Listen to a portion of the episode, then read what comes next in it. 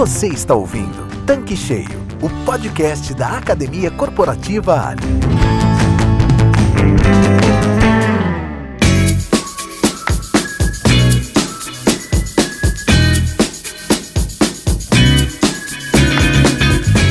Olá, sejam bem-vindos ao Tanque Cheio, o podcast da Academia Corporativa Ali.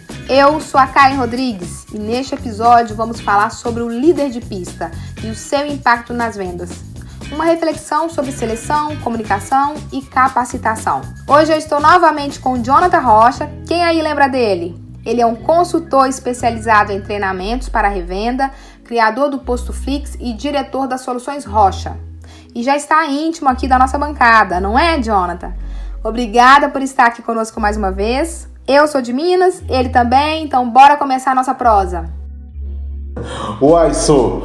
Bom, cara, é bom saber que estamos falando de mineiros aqui, que eu fico menos preocupado em soltar minhas gírias regionais, que eu tanto gosto, inclusive. Primeiro, quer dizer que é um prazer estar novamente aqui no podcast Tanque Cheio da Água. É, obrigado pelo convite e obrigado a todos os ouvintes por estarem aqui conosco hoje. Parece clichê, sabe? Mas aquela frase de que a equipe é espelho da liderança é a mais pura verdade. Eu trabalho com treinamentos em postos de serviços há mais de 14 anos e a verdade é uma só: o líder de pista é quem puxa as vendas. A cultura organizacional tem que transmitir de cima para baixo quais os reais objetivos do negócio, senão não vai acontecer. É, treinar equipe de trabalho é fundamental, mas pergunto aos ouvintes o que andam fazendo com seus líderes, como eles foram selecionados, como se comunicam com a equipe, qual capacitação receberam e como capacitam o seu time. Jonathan, eu não sei se você sabe, mas eu já fui gestora de um posto escola no passado e também vi e ouvi muita coisa sobre liderança na pista. De fato, a presença e a atuação do líder é essencial. E a gente sabe que a solução ou o problema, né, ele parte da seleção. Mas hoje eu prefiro ouvir a sua opinião sobre o tema. O que você vê acontecendo pelo mercado nessas suas viagens e treinamentos? Ótimo, Karen. Bom saber que você também tem essa experiência de pista, né? E que você também já percebeu essa dificuldade em trabalhar esse processo de vendas como uma liderança que não nem sempre está apta para aquela atividade. Vamos abordar então o primeiro ponto: a seleção. É, de modo geral, já vi inúmeras vezes o melhor frentista se transformar em gerente e nem sempre o resultado é positivo nesses casos. É, isso acontece porque existe um fator que estudamos em liderança situacional de Russell e Blanchard. O funcionário, enquanto frentista, domina suas atividades e já tem segurança para desenvolver problemas, para poder resolver situações que aparecem na sua atividade. Ou seja, ele está no estágio 4 de maturidade, que é o grau mais elevado da liderança situacional. No entanto, quando ocorre a promoção desse funcionário, quando ele vai assumir um cargo de liderança, o que os líderes muitas vezes não percebem é que ele volta para o grau de maturidade 1, que é quando o profissional não domina a atividade e não se sente seguro. O conflito começa a ser gerado quando a liderança, geralmente o revendedor, espera dele os resultados que ele obtinha quando era frentista. Mas a realidade de um gerente ou líder é outra, completamente diferente. Isso gera frustração, que gera descontentamento e de repente o melhor frentista virou o pior gerente, pelo menos do ponto de vista do gestor. Nesse caso, Karen, a, a responsabilidade pelo ocorrido muitas vezes é do revendedor que falhou na seleção por não ter observado um processo básico de pessoas, que é a definição do perfil da vaga. Ou seja, quais habilidades, conhecimentos técnicos, comportamentos, enfim, todo um estudo prévio antes de selecionar seu líder, até mesmo para identificar as carências para desenvolver os treinamentos necessários para supri-las. E claro, o mesmo vale quando a seleção é externa. Faz todo sentido, concordo demais. Mas Jonathan, qual característica que você considera assim a mais importante na liderança? Aquela que não pode faltar? Eu acho praticamente impossível descrever apenas uma característica, Karen. É, um líder reúne uma série de condições que o permite ser uma influência positiva na equipe e mudar o seu comportamento. Mas se eu pudesse separar as características como comportamentais e técnicas, por exemplo, eu diria que o revendedor ficasse mais atento às comportamentais. Isso porque a parte técnica é muito mais simples de ser treinada. Já o comportamento leva mais tempo para ser ajustado dentro do MVV do posto, a missão, visão e valores. Por exemplo, eu consigo treinar um líder a fazer a ferição, eu consigo treinar um líder a fazer o LMC, consigo treinar o líder a fazer todos os procedimentos ambientais de um posto de combustíveis. No entanto, eu vou ter um pouco mais de dificuldade para treiná-lo e capacitá-lo em relação aos seus comportamentos, a maneira como ele reage a situações de conflito, a maneira como ele trata os seus fornecedores, a maneira como ele é, gere os processos internos de um posto de serviços. Então, eu preferiria que o revendedor desse mais atenção às características comportamentais do que das características técnicas. Então, por falar em treinamentos, você, Jonathan, citou no início da conversa que esse ponto ele deveria ser avaliado, né? Então eu estou entendendo que no seu ponto de vista a capacitação ela é importante. Como eu sou da área de educação corporativa, eu sou suspeita para falar do assunto porque eu acho que é essencial a capacitação. Eu queria ouvir de você, que já que estamos tratando desse ponto, a quais cursos um líder deve ser submetido? Toda carência merece uma atenção e geralmente o treinamento é a melhor solução para o aperfeiçoamento. Concordo plenamente com você. Já fui gerente de posto, posso afirmar que o conjunto de conhecimentos é vasto. Isso porque, apesar do posto ser um comércio varejista, ele possui obrigações comparadas com a da indústria. Isso faz com que, além do gerente ou líder ter a necessidade de saber se relacionar, comunicar, incentivar, motivar, estimular, gerir conflitos internos, externos, enfim, uma série de comportamentos, ainda precisa saber comprar, conhecer as normas de segurança ambientais, saber lidar com fiscalizações que acontecem com frequência no posto de combustíveis, conhecer muito bem o Código de Defesa do Consumidor, dominar a análise físico-químico dos combustíveis para garantir a qualidade sistema integrado, realizar planos de ações de vendas, enfim, esse é um exemplo claro de que ele deve se tornar um líder gerencial, que consegue liderar a equipe pelo exemplo, mas que não abandona de forma alguma os processos. Os processos do posto são muito importantes para garantir a operação. Da mesma forma que a influência positiva na equipe é muito importante para garantir os bons resultados do negócio. O gerente ou líder é um multitarefas. Por isso, o mapeamento da atividade é tão importante e a avaliação dos pontos a serem trabalhados também. Só assim o que é bom pode ficar ótimo e o que é ruim pode melhorar substancialmente. Você já disse sobre o treinamento né, que eles precisam receber, mas os líderes precisam também treinar suas equipes. Neste quesito, o que você observa no mercado? Olha, Karen, existe uma diferença enorme entre delegação e a delargação.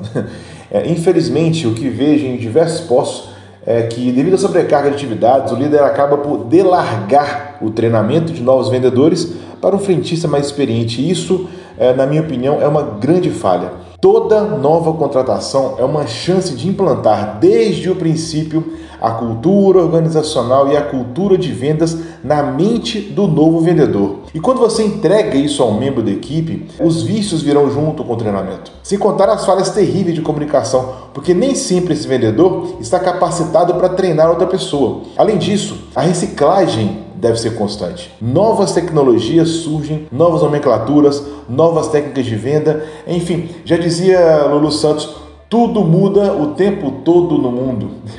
E quem não atualiza fica para trás.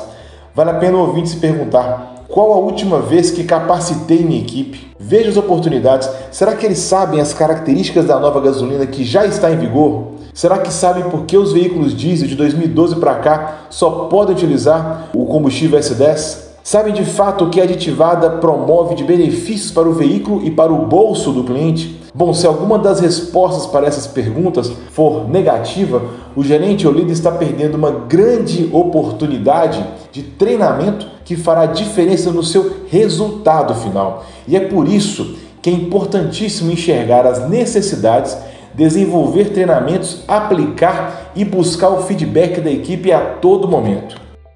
Jonathan, você comentou sobre o feedback, que é uma ferramenta importantíssima na comunicação. Quais são as principais falhas desse processo que você observa no posto? Olha, Karen, as falhas na comunicação são problemas que acontecem em todos os tipos de empresa.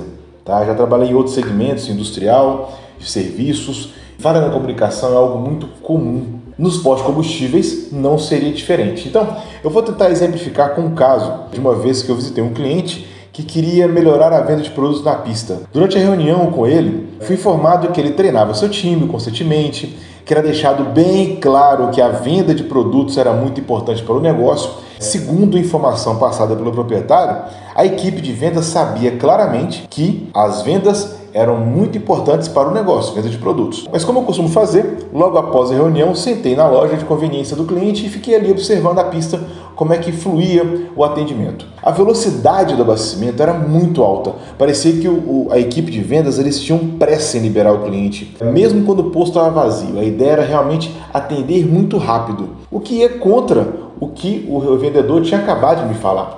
Então eu fui até um vendedor do time e perguntei para o funcionário o seguinte: Amigo, você acha que é mais importante atender bem e vender produtos ou atender rápido? Aí ele me respondeu sem piscar: atender rápido. Quando eu perguntei o porquê daquela resposta, ele disse: é só da fila que o dono aparece na janela com cara de bravo. Quando a gente fala de comunicação, cara, a gente deve sempre lembrar que existe, além da comunicação verbal e escrita, também existe a comunicação não verbal. E ela é bem mais significativa do que a verbal. Os ouvintes devem saber quando seu namorado ou namorada, seu marido ou esposa estão irritados só de olhar para a cara dele. Estou falando bobagem? Os comportamentos comunicam muito mais do que as palavras, e isso é esquecido às vezes. Mais uma frase clichê: um gesto vale mais do que mil palavras. Dizer eu te amo não é tão forte quanto ser gentil, cordial, ligar para saber como está, se importar, ouvir, respeitar. Gestos de amor falam muito mais alto do que simplesmente dizer eu te amo. O importante nesses casos é você demonstrar de forma clara o que você quer de fato na sua pista. E a comunicação não verbal faz isso muito bem. Jonathan, você mencionou alguns ruídos de comunicação nessa sua fala. Você acredita que isso pode interferir também nos treinamentos? Claro, claro, e é seríssimo essa falha nos treinamentos. Quer ver? Eu vou te ensinar a abastecer de forma bem rápida e você vai ver se você consegue pegar como é que funciona. Olha aqui, ó. É simples, tá? Você vai abrir o tanque, libera a bomba, digita o valor ou quantidade que o cliente solicitou, pega o bico, mas antes verifique se o gatilho não está armado, né? Coloque no bocal do tanque, aperte o gatilho, trave na lenta. Quando terminar, pega o bico, verifique se ele está realmente desarmado, coloque de volta na bomba, enrola a mangueira e fecha o tanque. Simples, né? Muito fácil. Mas é fácil para a gente que vive e respira posto de combustíveis. O funcionário que acabou de chegar não faz a menor ideia do que é um bico, não sabe como abrir a boca do tanque direito, não sabe quando está armado na lenta, na rápida ou na média, não sabe como enrolar a mangueira no pé da bomba e nem sabe para que, que faz isso. Ele não conhece a pressão do bico quando armado.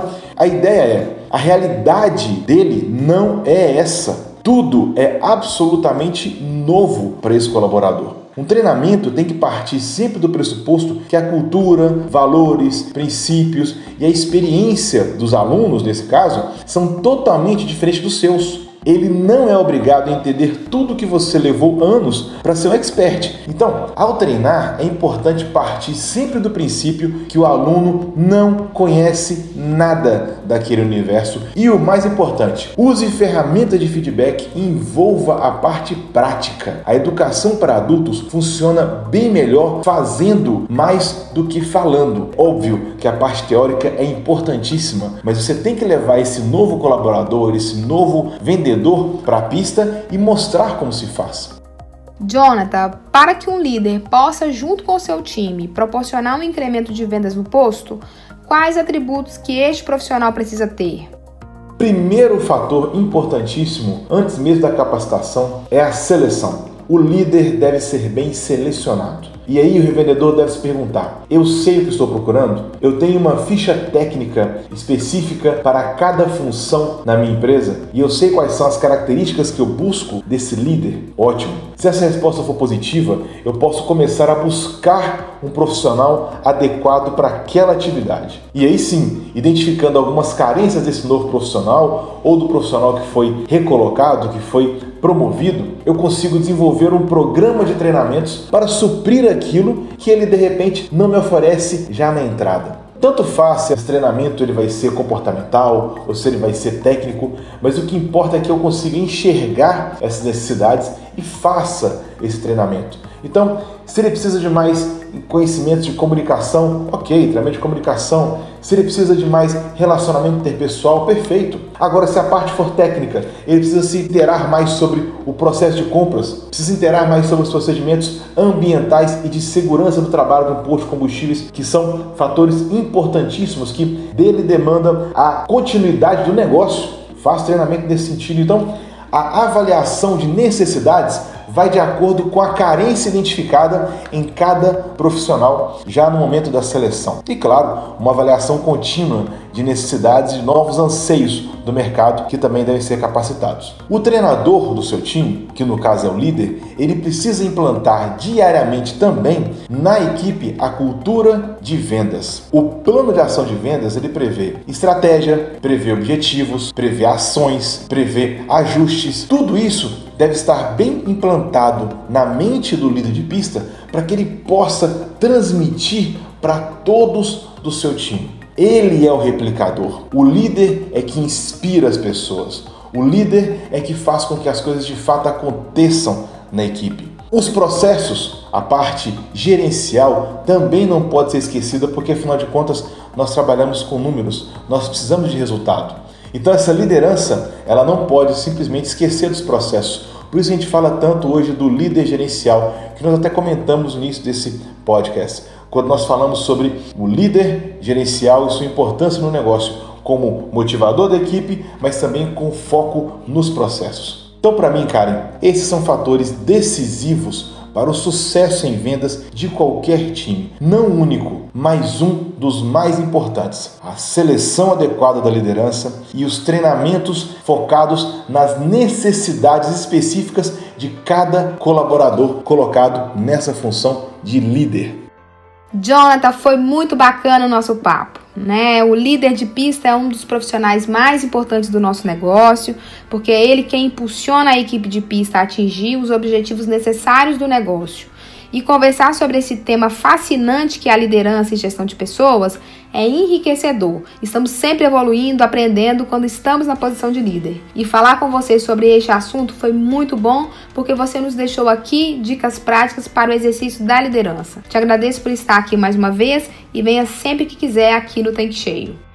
Karen, para mim é motivo de grande honra ter sido convidado novamente para poder falar um pouco aqui o podcast tanque cheio da Academia Corporativa para todos os ouvintes que estão agora nos acompanhando. Obrigado pelo convite e eu queria deixar uma mensagem final. Durante as consultorias que fiz e treinamentos que realizei em todo o território nacional nesses últimos 14 anos de trabalho, eu pude perceber algo claro e evidente. Uma liderança forte consegue resultados muito mais eficientes. Nos treinamentos que já realizei, eu consegui observar que quando o líder é engajado, quando o líder reúne um conjunto de habilidades e conhecimentos e tem atitude para fazer com que as coisas de fato aconteçam na pista, os resultados aparecem de forma muito mais rápida e continuada, mesmo após a saída da consultoria ou do treinamento. Então, a sugestão que dou para os vendedores que nos escutam é que envidem esforços para a sua liderança. Treinamentos, capacitações, orientações. Se aproximem do seu líder, façam com que ele seja o principal elo de comunicação dos interesses da diretoria para a equipe de vendas. Ele é a chave do sucesso. Em diversos trabalhos que já fiz, eu posso afirmar para você, Karen, o líder de pista engajado, motivado, interessado, ele consegue resultados brilhantes na equipe. E isso é importante que o revendedor entenda. Não é qualquer um que pode assumir essa atividade. Essa pessoa, quando for assumir atividade, precisa ser treinada, capacitada, precisa ser acompanhada. Ele é de fato a chave do sucesso no negócio. Então, você, revendedor, capacite seu líder, envolva-se com ele, faça com que ele consiga entender os interesses do negócio e seja totalmente alinhado ao seu MVV, missão, visão e valores. E você, líder que nos escuta, não se esqueça,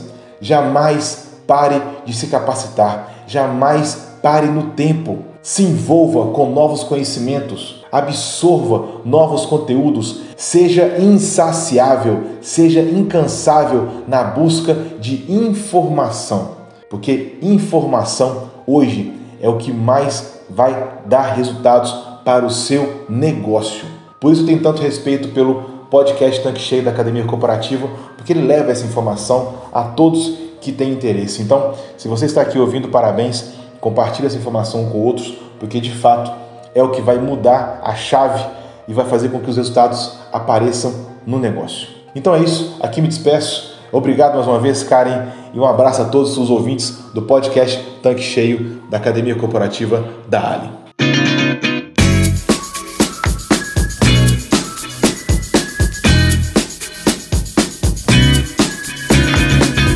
Pessoal, chegamos ao final do nosso episódio. Gostaria de reforçar que se você, revendedor ou líder de pista, precisa capacitar o seu time, não deixe de acessar a plataforma da Academia Corporativa, que possui diversos cursos disponíveis e gratuitos para todos os profissionais dos postos que estão cadastrados no Clube Ali. Então é isso e até a próxima semana. Tchau! Você acabou de ouvir Tanque Cheio, podcast da Academia Corporativa Ali. Para acessar este e vários outros conteúdos exclusivos, acesse clubeali.com.br e complete seu tanque com conhecimento que gera resultado.